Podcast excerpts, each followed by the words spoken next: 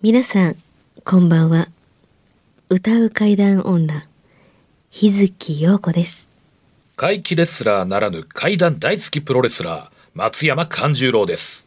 怪談を集めて47年怪異収集家の木原博勝ですこの番組は、オカルト番組でも、心霊番組でもありません。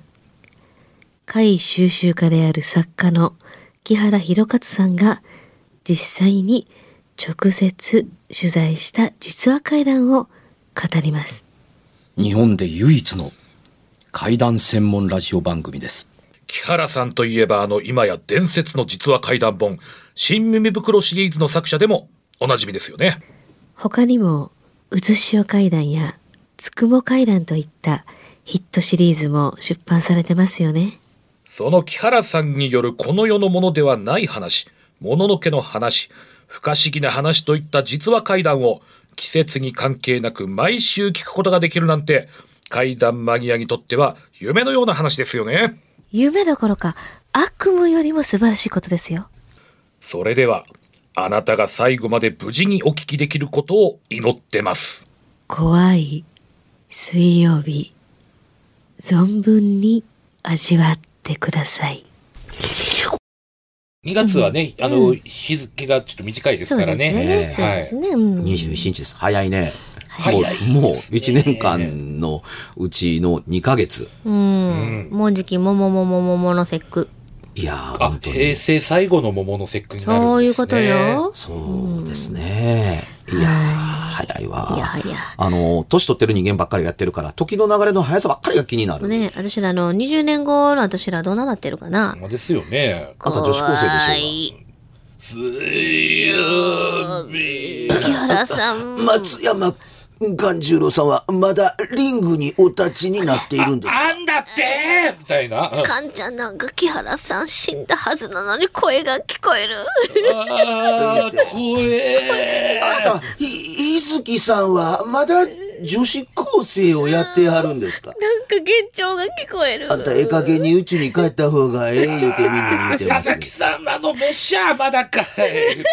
むちゃくちゃやもん。まあこんななってたらいいな。っていうか、あれですよ。そこまで年取ってるっちゅうても、拙者だけはナウなヤングですからね。あんまり一緒にされたくないっていうか。ダメなヤングで死後やヤ。ングな。そこ、えまたいいですね。鋭いツッコミ20ありがとうます。怖い話やから、かんちゃんええっちゃええ20ねんけども。年後もそうやな。んそ、そんなに、意地ではないわ。まだ還暦まで行ってないです。行ってないはず。はい。たまにね、普通のラジオ番組をやって、こんなね、たわーいもないね、あの、会話続けられるような放送できたらええなと思うんですよ。すこの番組、ジャンル縛りでしょ。うんそうやねあの、フラでもね、ほんの、お前らさ、30分しかないの分かっ、お客さんからのね、イラッとした。お前ら30分しかない貴重な時間で、いつ、普通の番組と同じコーナー、ココーナーのような使い方の時の過ごし方、やるな的なオーラがやっぱりね、でオーラって言うなっていうところですけど、なんか来てる気がする。今、イラッとしてるでしょ、皆さん、みたいな感じが。うん。普はよこんな入れみたいな。これぐらいのフラはね、あってもいいはずなんですよ、番組の。最初ね。最初のこの。振りぐらいね。あの3分か4分ぐらいは。そうそうそうそう。そうところが、この番組で、なんか、あの、3分以上それを続けると、さっさと、あの、テーマに入れや。入ってくれよとそっち聞きたいねウルトラマンの活動時間も3分ですからうん。ね。お客さんから時々ね、どうしてすぐにね、怪談番組やらないんですかって言って、30分番組でそんなこと言われんのか、みたいな。よし。じゃあ、まだ今2分30秒やから、はい。ギリギリ間に合うから、うん。じゃあ、行こうかお望み通り。いやいやはい。それも、その考え方もどうなの？って思うところですね。はい。じゃあ、お便りの紹介から。はい。お客さん的にはね、そうやね。さっさとそれをやればええねんって今ね、思ってると思います。はいちゃんとやりますから。わかりましたよ。わかりました。はいはい。えー、ラジオネーム、まやさんルナさん。はい。えー、拙者の大衆プロレス松山座のいわばホームでございますね。ははいい。大阪市は生野区の方でございます。ホームからベースから。ベースから、うんまやさん、ルナさん、5月5日、生野区民センターでやりますから見に来てくださいね。ね。えー、水道料金のはい徴収業務をしていた時のこと。はいはい。ある一軒の家で、うん。えーその家に何回も行くのですが、うんいつも留守で玄関が閉まっているために、はい水を停止するしかできない状態でした。はいはい。当日、私が担当し、えーもう一名が補佐でついてきました。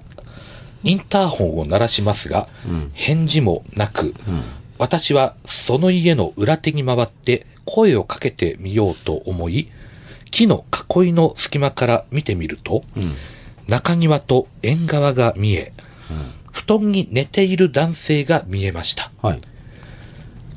背格好から推測するに、60代くらいの方で、その方が私の方向に目線を向けてきたので、うん。水道料金の支払いの説明をしました。うん。すると、えー中腰になって、私の言うことに相槌をしている姿を確認したので、うん。表に回りますと言い残して、また玄関に戻りました。はい。すると、隣のおばさんが私たち二人に何をしているのか聞いてきました。うん。ここの家の方に、えー用事があって、今、裏に回って話をしてきましたと伝えると、その隣のおばさんは、えーびっくりしていました。うん。そこは、今は誰も住んでませんよ。空き家ですよ、と。そういうのです。うん。私はすかさず、裏で、ここの住人らしき人と喋って、その年格好とか顔の特徴などを説明しました。すると、そのおばさんの顔がさっきとは違う表情にさっと変わりました。詳しくその後で聞くと、その家の男性は最近亡くなったということのお話をされました。えーそのおばさんは怖くなったのか、早急に自分の家の中に入っていってしまいました。その後、もう一度確認しに行こうとしたら、えー補佐役の、えーもう一人の人間に制止され、えーそいつも私も怖くなったので、えーその場から離れました。次の場所へ移動しました。結局、その家には、えー元栓が家の内側にあるために、水の停止はできず、それから連絡も来ずに、最終的には保護的に、えー中止して、お金は滞納された状態で終わってしまいました。うん。ええ。こういうお話なんですね。あの、聞いてる途中に、はいあの、大丈夫かな、この話と思ってたところがあ、最後で回収されたので、おあの、ちょっと面白いなと思って聞けました。あ、ほんまですか、あいや、一番大きなところは、はい。これ、ラジオで、あの、あの、聞かれているリスナーの方も思ってると思います。はい。亡くなられた方の、の、はい。すあの、水道料金というか、はい。住んでる人間がいなくなっているのに、はい。つまりブレーカーも落とさず、はい。あの、基本料金取られへん、取る、払われん、払わにはならない人が亡くなられているのに、はい。あの、葬儀を挙げた人たちが、はい。あの、電気関係と水道関係に連絡入れて亡くなられましたので止めてくださいという連絡せえへんのかうんうんうん。っていうふうに思うはずなんですよ。であ、それがない普通の、この、こういう会談って結構あるんですよ。いやいや、止められてるしっていうふうに、あのー元線どこにあるんですみたいなことやると、え、元線ブレーカー？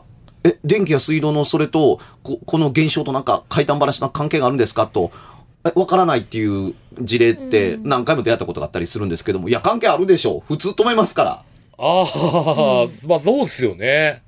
うん。そうでしょ？支払う人間が。はい。うん。だって、普通はね。あの、うん人が引っ越したのを知らずに、はい徴収に来ましたって話と似てます。いや、引っ越すときに、あの、止めるから。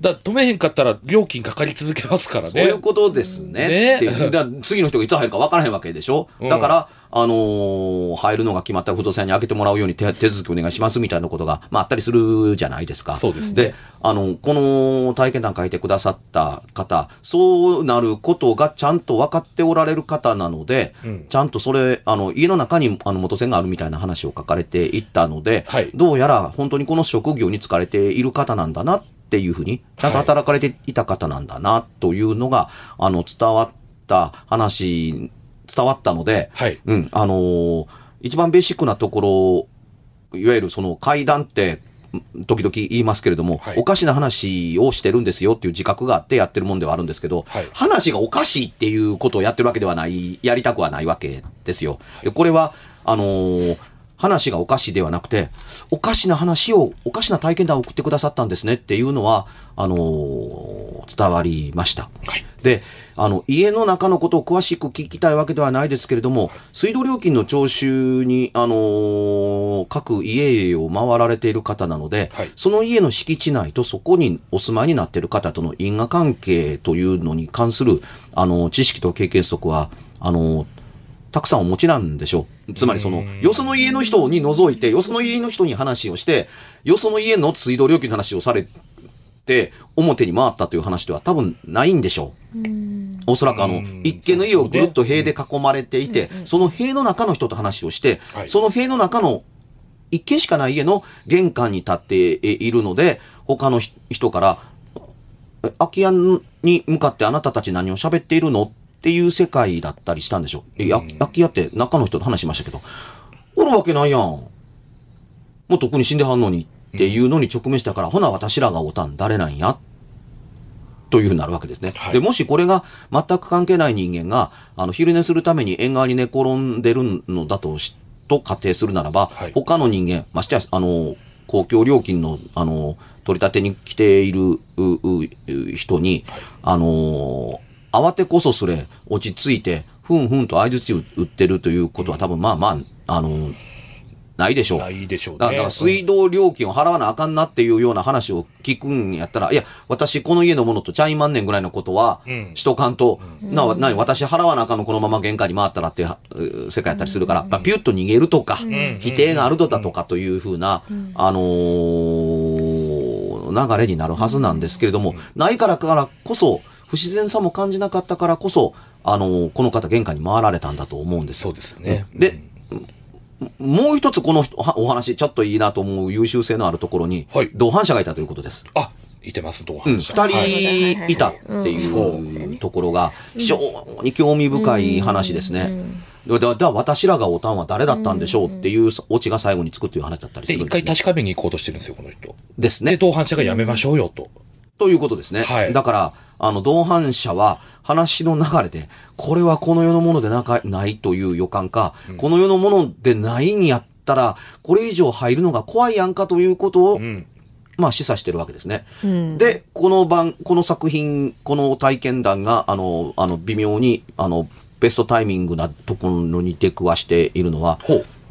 おそらく、あのー隣近所の人が、自分のところにでもやってくるはずの水道料金の徴収の人か何かの声が聞こえたんで、どこの家に向かって言うてんの？うちに聞こえるということは、亡くなって空になってるはずの隣に言うてんちゃうんっていうので、外から出てきたら、あ、やっぱりや、あの家に誰もおらへんのに何面白いこと言ってんのやろ、この人。っていう風な形の体で、あろう声のかけ方をしてたりするんですね。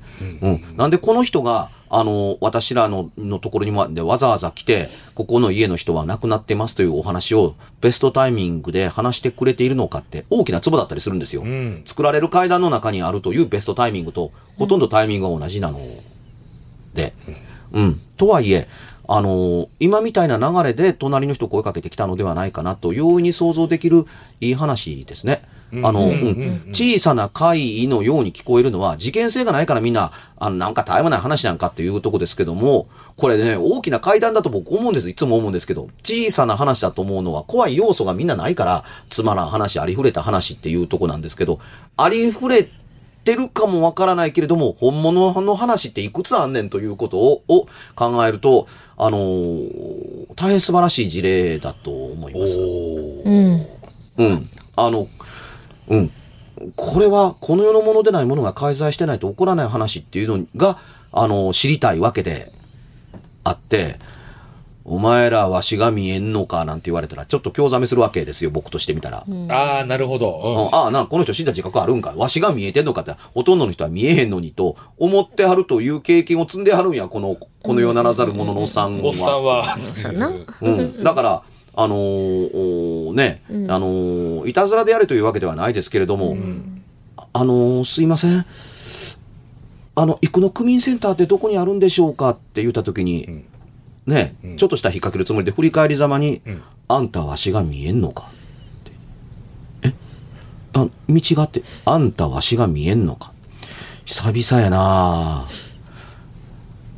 3年ここに立ってるけれども、わしが見えて声をかけたん、あんたほんま久しぶりやでっっていうのを夕暮れ間際や夜中になんかやられたら、ほんまの人間にやられても相手はびっくりします。ですよね。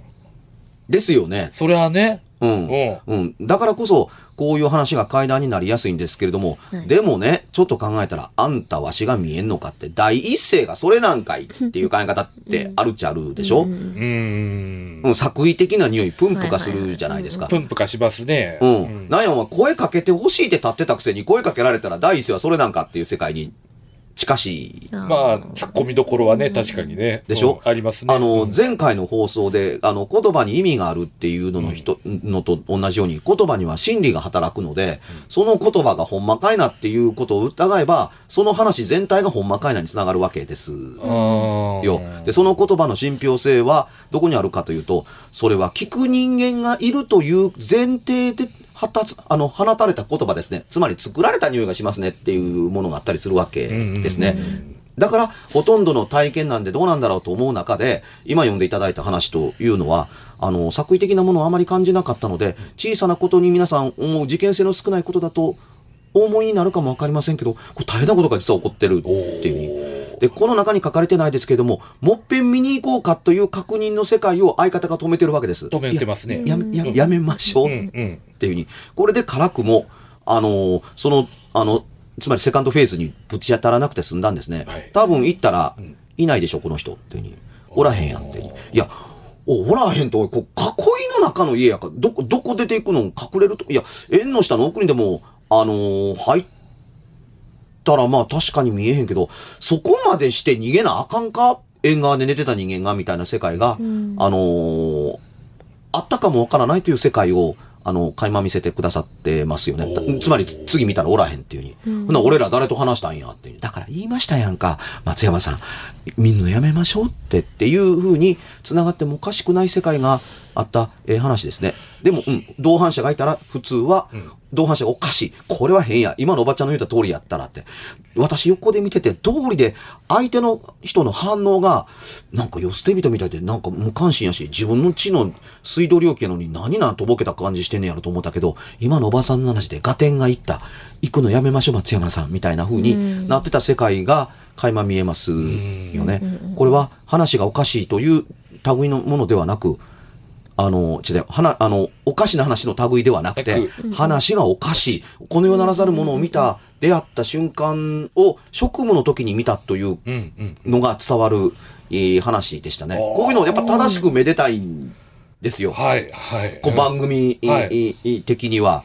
うん。あの、たわいもなくても構わないけども、あ、これは本当の体験なんだなっていうのをご紹介できることがあったらええなと思う。恒例です。いやーありがとうございます。生野区の方ありがとうございます。いい皆さん、ねこれからもあ体の、え、生野区つながりで今後ともよろしくお願いします。ほら、生野区にそんな餃子いろんなことがあったら困るやろ。確かに。うんじゃいわくの気になるやろ。あ、やっべえ。どうしよう。うん。みたいな。でもね、あの、聞いてる方が、なんや、怖ないやんかっていうことを、あのー作られたいろんなドラマや、あの、そうなっていただくように演出されたものと比較して、すごいの、すごくないの、怖いの、怖くないの、あのーみたいな風に決めるのはちょっと違うと思うっていうことは、この専門番組的には言いたいところだったりするんですよ。ようこちゃんが喋ってる時にね、うるさいわよ、ばはん。いう声でも入ったら、それ誰だって驚きますよ。今の声何？誰？っていうなったりするから。今の後、後の、後の言葉何やわ。ななんかちょっと、な、なんだったんだろうね。なんやっぱり、やっぱりほら、あの、えらい具体的な。いやいや、具体的？あ具体的？いなああ、いや、な、な、内内容や、やが、っぱあのなんだ、えーっほら、あのとね。呪術的に恐ろしい話をせないかんわけやから、例えとしては。たたち呪うよ。ああ、怖い。ああ、怖い。まあね。で、こんなね、あのーそのスタジオに明らかにいないであろうおばさんの声って、ひどい言葉で音源としてちゃんと聞こえたら、それは大騒ぎして怖いかもわからんっていうのはありますけど、いや、そこまでいかんでも、普通に、じっていうようなノイズが入っただけで、ちょっと待って、今なん。か聞こえん。かったっていうことも、この番組的には小さな出来事とか、皆さん。も慣れてるかもわからないけれども、我々は何度でも起こるわけがないところの環境と整備された場所で喋ってるん。ですという自覚があるから、小さいけれどもすごいん。です。このまん。ま、あの、あの、フレーズに行くと、またノイズ入りやがった。ラジカンってポンコツな機材ばっかりで使ってん。ねん。なみたいな風に思われるのは、ちょっと局としては侵害になってしまうので、触れておかなければならなかったりすることやということを合わせ持って、あのー言うときたいなと思うんですよ。で、大概そのノイズというのは何かの音に似てるもんです、照らし合わ。せば。あの、空調のおかしな音やとか、あの、電源コードが、あの、触れた時の電気的な音、接触不良の音、あの、なんかこう、ファンが回っているような、あの、音、あの、鉛筆が転がった、転がに落ちたかのような音、何か似てる音に照らし合わせて、が入ったん違うんですかっていう風に紐付けるのは簡単なんですけど、そんなね、あの、こう、アパートにマイクを置いて放送しているということをやってるわけでは決してないのでというところを合わせ持って、あの、理解していただければ、俺らが階段やってる限りは何かあるぞという覚悟で言うときますけれども、小さなことでも、あの大きな変なことが起こってる。と思っていただければ、あの、怖さというのはそのまた向こうにあるんだっていうことを理解していただければ、あの、番組を、あの、ここまで長い間ずっと続けてる価値もあれば、この先も続けていく意味もあるのかなと、あの、思ったりするんですよ。そうです、ね。もちろん続けますよ。あの、スタジオが入れてくれる限りは。はいや、ほんあるいや限り本当にあるあるある限りは、もうサテライトスタジオでも我慢するわ、みたいな。でもよかったら次は7階に戻りたいな、うん、というところだったりするんですね。はい。わかったか、日月陽子。なんでピンポイントで来るんでしょうね、さっきからこの声はね、なんか。ねうんいやーだってこうでも言わんとおらなんか、なんか、あのね、あのー先週今週と日月陽子の存在感が薄なったらいかんかなと思って、仕事忙しいって大変なんかな、この人っていうふうに思うとこですよ。自己発言が減った日月陽子の。え、そうですか？うんあ、本当に？本当に。いや、違うね。逆に、うんあの、喋り、ちょっと合間にいろいろ喋りすぎてるなと思って、あの、反省してんね。私自分の放送聞いてあて。自分なりにそう、自分なりに反省してるのね。そう反省して、ちょっともうちょっと木原さんの話をちゃんと真剣に聞かなあかんと思って。あ、な、何今年、年明けてから首相な心がけになってんの？そうちょっとちゃんとな、ちゃんとしていかなあかんいやね。、もう一回真面目に聞いてるは真面目に聞いずだよ。聞いてんねんけど、うんうん結構その、なあんま合間にさ、うんなんか喋ってないし、意外に。うん。いああ、なんか喋るよね。別にいらんこと喋ってんねん。わゆる、しょうもないこと言いになってるという。横、道それるっていうか、あ、まあまあ、そういう時も確かに、まあ、あるなんかあるけども。な思って、うんちょっと今年はちゃんと聞く、聞いてもそうですかってやろうかなって。ほんと偉いねね。、あのー、一年の刑をどこかで立てられてですね、大あのー人になったんでしょうね大。人になったね。女子高生から一つ上がったね。女子大生？女子大生も今年 JK でやめて卒業して。やめて JD になるね。ああ、なんか、ようこちゃんじゃもう JK とか JD って言うねんな。言う。DJ はやってるやんか、でも。あまあまあ DJ やってますけど、それが逆になると今度 JD になるというう。んなんか、ちょっと、今ちょっと面白かったですけどね。ちょっと面白かったね、うん。うんちょっと待って、えちょっと待ってよ。今、あのー、今ね今ね、あのー、ディレクターからねディレクターからね、放送禁止用語あのーが。放送禁止、まあ、放送禁止日付用語ですよね、これは。日付用語。こうはい競争禁止日付用語。用語ですよね。これはね、あの別に言うても構わへんけど、オンエアだったら君クビなんで、はっきり言うて。ちょっと待ってよ。えっと、JD の、では、うんだるまですかって今言ったよ。なんで言うねん。女子大根ではなく女子でて。、ちょっと待って。はいすごいな佐木々木さん。原さん。はいうん今年も切れてる、切れてる、もう。本当に。ほんとすごいわ。よし、待ってよ。私の今年の目標は、峰不二子のようなほ 体になるぞいや、それは無理やろ。聞いて聞いて。ある意味な、うんあの、峰不二子のんバストとうんヒップはあんねん。だから要するにウエストを縛ればええねん。あ、なるほど。いや、もっといろんなものがないあと俺は思うけど、いやいやいや、まあまあまあ。まあまあまあまあ。あ、その背の高さとかは負けでよ。はいだけど、まあのーそうそう。あと、その、だから、さっき言ったように JD ですか？うんえっと、女子ダルマ。はい じゃなくて、そこを真ん中ギュッと絞れば、峰不二子を目指してひ。ょうたんみたいなわけ。ふうちょちこちゃんはもうちょっと色っぽいと思うけどな。っと今寄せたんかなあ、じゃあ、拙者ちょっとご、ごえぼんでお願いします。はいはい。うんええ？ちょ、ちょっと待って。最悪や今これは最悪やもうあのーちょっと待ってください。ディレクターが絶対言ったらあかんこと言って、これは言えない。これは言えないん言えですがません。。これは言うたらあかんね。そこは大丈夫ですって言っときます。えー、じゃあ、それもじゃあ、もう、なんやったら別冊の方で。別冊もうあかんと思うねんけどなあ。かんと思う。もうあの、番組変わるからも。うめちゃくちゃだな、今回はなんかもう。なんで待って最後、私ディスられて終わっとんです。収収録中にディレクターが介入して、そのまま放送されるんやかと思って、ちょっとドキドキしてんねんけど、今ちょっと面白いね。もうさいもうこういう番組もあってもええん違うかなと俺は思う。まあね。でもね、大丈夫。ディスられてるっていうか、ちゃんとその魅力を感じてのことだと思うから、それはもう大丈夫。もっともっと例えばさ、深夜、深夜枠だったりした時に、うんちょっとそういうコーナーもあってもいいのかもね。陸地を深夜みんなこう、なかなか言われへん、ほら、相談ってあるやん。だからあの、そういう階段系やで、はいはいはいはいもちろん階段系でもいっぱいあるやん。あいろんなことがありますよね。いろんなことがあるやん。でもこうやっぱりね、あの、深夜でないと言えないっていうような、あそんなのもあるんかもしれんね。今後もしかしたら、ちょっともしそういうのがあれば、別冊でいこうか。そうですね。まあそういうのがあった時はうん何それ、エロい階段的な感じ？なんかそうそう、ちょっと大人の階段みたいなのがあったら、大人の階段やって。あ大人の階段。登らないかんわけ、ね。ええやん。登られへんけど。シンデレラやわ。そのそうそうね。いや、これで面白いやん。いや、お面白いけど、どこに行くねん、この放送。で大人の階段があった場合は、まあ、あのー別冊といううん。ことで。そうですね。あった場合はいは、はい、そうですね。はい。番組では、1回216円でダウンロードできる、別冊怪談ラジオを販売しております。ちょっと普通の地上波のラジオでは放送できない僕の体験を、あの、語っています。二度と本の形でまとめるつもりのない話が入っていますので、ぜひお聞きになってくださればと。どうやったら帰るの？詳しくは、ラジオ関西の怪談ラジオのホームページをご覧になって、ぜひともお買い求めいただければと思います。今夜はいかがでしたでしょうか？何もなければいいんですが。え？ちょっと、あなたの城、誰ですか？番組では、お便りや感想のほか、あなたが体験した怖い話や、あなたが聞いた身近な人の不思議な体験、また、怖い写真や、曰く因縁のあるものなどもお待ちしています。メールの宛先は、階段アットマーク jocr.jp k-a-i-d-a-n アットマーク jocr.jp ファックスは078-361-0005 078-361-0005おはがきは郵便番号650-8580ラジオ関西階段ラジオ怖い水曜日まで。ぜひ、本物の怖い話を私に教えてください。